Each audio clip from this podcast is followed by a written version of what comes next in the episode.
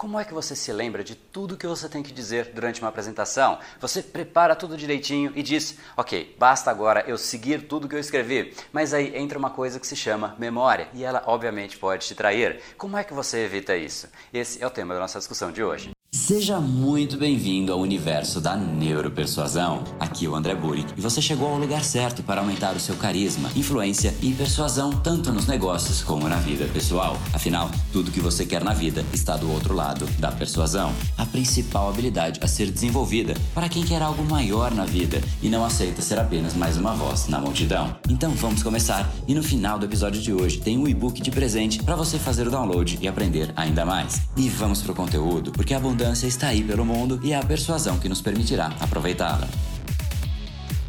Fala pessoal, André do Brain Power, Academia Cerebral, criador do método Neuropersuasão. E esse é mais um dos capítulos diários da série Neuropersuasão, para você aprender uma nova ferramenta, colocar em prática e se tornar uma pessoa muito mais impactante, muito mais influente. E hoje a gente vai falar sobre memória. Como é que você se lembra de tudo que você tem que falar? Como é que você lembra a ordem das coisas? Muitas vezes as pessoas têm uma imagem errada deste assunto. Elas imaginam que quanto mais elas se preparam, quanto mais detalhistas elas forem, melhor será, porque dificilmente ela vai esquecer. Agora, simplesmente se preparar e escrever ipsis literis o que tem que ser dito, talvez seja um dos maiores erros, porque é muito difícil você conseguir antecipar, você conseguir prever qual será a dinâmica da interação. Se há uma apresentação, eventualmente alguém levanta a mão e faz uma pergunta. Se há uma reunião, eventualmente alguém interrompe fazendo uma pergunta, fazendo uma colocação. E se você está 100% preso a um script travado, o que vai acontecer é que você simplesmente perdeu o controle de toda a história que você ia contar e você vai ter que mudar ali na hora. Só que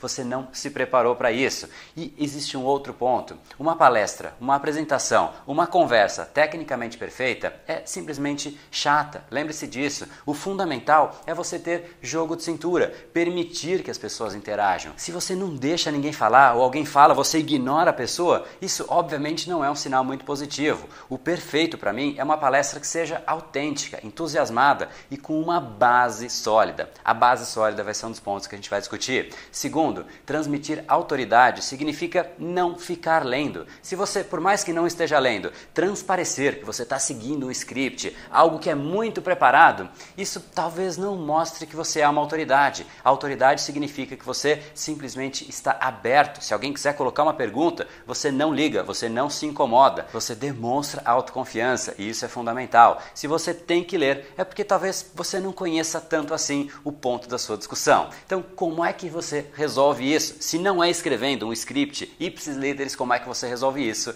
A minha sugestão é que você faça um esquema, pode se chamar de mapa mental, como você quiser, estruture em forma de esquema, de blocos de conteúdo. Se você conseguir ter uma clareza mental de quais são os blocos, os tópicos que você realmente tem que cobrir, está excelente. Por exemplo, para esse vídeo, primeiro eu fiz uma provocação através de uma pergunta no começo. Depois eu comecei trazendo duas reflexões para você de não fazer uma palestra tecnicamente perfeita, porque o que é perfeito significa exatamente o jogo de cintura, você conseguir falar com autenticidade. Esse foi o primeiro ponto. O segundo é transmitir autoridade não significa você ser mecânico. Esse foi o segundo ponto. Então, provocação, uma reflexão, uma segunda reflexão. E agora eu vou entrar na solução. Isso é o que está na minha mente. E é mais ou menos isso que você tem que ter. Óbvio que você tem que saber qual é a provocação, qual é o primeiro ponto que você vai falar, qual é o segundo ponto e depois qual é a solução. Mas antes disso, se preocupe muito mais com o conteúdo, com a estrutura. Eu sei que agora eu estou para entrar na solução. Como é que você entra? Como é que você resolve isso?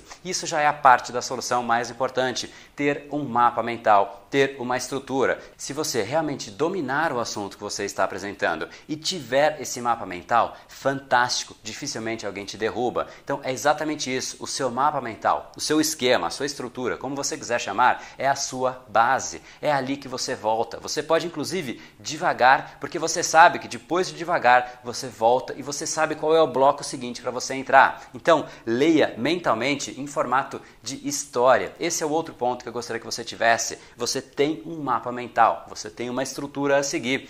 Conte essa estrutura para você mesmo em formato de história. Então, bom, primeiro eu vou provocar o pessoal, depois eu vou trazer uma primeira reflexão, vou trazer uma segunda reflexão e aí eu venho com a solução. Você vê que não é uma história de personagens, nada disso. É simplesmente você criando um filme de como é que vai ser a apresentação ou de repente, neste caso, a gravação. Você não precisa ler, você não precisa de algo muito detalhado. Você só tem que permitir que o seu cérebro se organize, seu cérebro entenda a estrutura, a lógica que você quer contar. Mas aí surge uma pergunta, André, e se eu não conheço, e se eu não tenho tanta base assim deste material, deste assunto que eu vou cobrir? Eu realmente quero levar alguma coisa para eu ler. Eu levo uma folha de papel pelo amor de Deus, não leve uma folha de papel. Não é só por leitura que é o grande ponto, mas folhas de papéis são as piores coisas que a gente pode levar. Primeiro, porque é muito material, é muito conteúdo escrito num lugar só. Você dificilmente vai conseguir achar de forma rápida. Esse é simplesmente o primeiro ponto.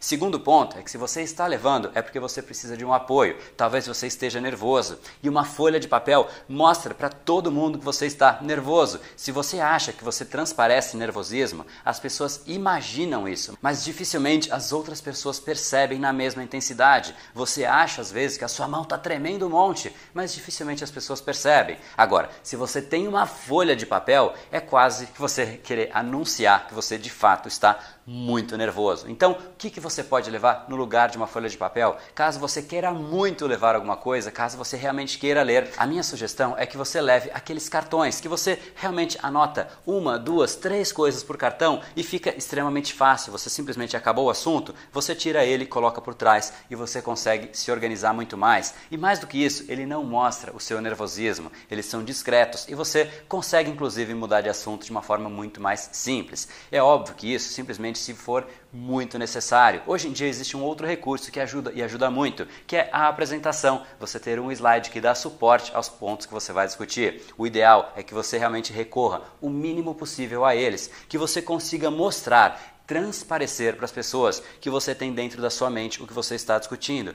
Quanto mais você depende de fatores externos, de suporte mas você mostra que você não conhece tanto assim. Então, a minha sugestão é que, mesmo que você use tudo isso que eu te falei, você tenha um esquema mental de tudo que você vai discutir, que você saiba exatamente o que vai acontecer. Inclusive, é fantástico quando você antecipa o slide seguinte. Você diz: Bom, agora a gente vai entrar num assunto que ele é fundamental por causa disso, disso, disso, e aí você muda o slide e mostra que você sabia o que vinha. Então, realmente, isso te mostra domínio não só do assunto, mas da situação. E tudo isso constrói muito mais autoridade e permite que você persuada com muito mais impacto, muito mais influência as outras pessoas. E se você acha que essa reflexão é importante para alguma pessoa, não deixa de encaminhar para ela, para que ela também possa colocar em prática no dia a dia dela. E deixa aqui embaixo um comentário de como é que você vai colocar isso em prática no seu dia a dia, como é que você estrutura na sua mente as apresentações que você faz. De repente, você não precisa de nada disso, você simplesmente vai lá e fala, você se vira na hora. Ou você realmente precisa de uma coisa muito mais estruturada.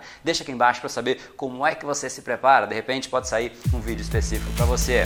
E esse foi o episódio de hoje. Como falamos no começo, a abundância está aí pelo mundo. Se não está em você como você gostaria, é porque falta o imã para atraí-la. Portanto, não perca mais tempo e venha conhecer a persuasão mais profunda de todas, a neuropersuasão. Conheça agora mais técnicas baixando seu e-book gratuito em neuropersuasão.com.br/podcast. E não perca a próxima semana da persuasão. Será uma semana de aulas cobrindo em profundidade o método método Neuropersuasão, que envolve neurociência, neuroeconomia, programação neurolinguística, para você efetivamente ter todas as ferramentas e levar a sua influência e os seus resultados para um outro patamar. Se inscreva em neuropersuasão.com.br/semana. E para acompanhar toda a ação, não deixe de seguir o Brain Power nas outras redes sociais. Os links estão todos na descrição deste episódio. Nos encontramos novamente no próximo episódio e até lá, você já sabe, eu estou aguardando ansiosamente a sua opinião sobre este podcast nos comentários do iTunes. Até mais e lembre-se, tudo que você quer está do outro lado da persuasão.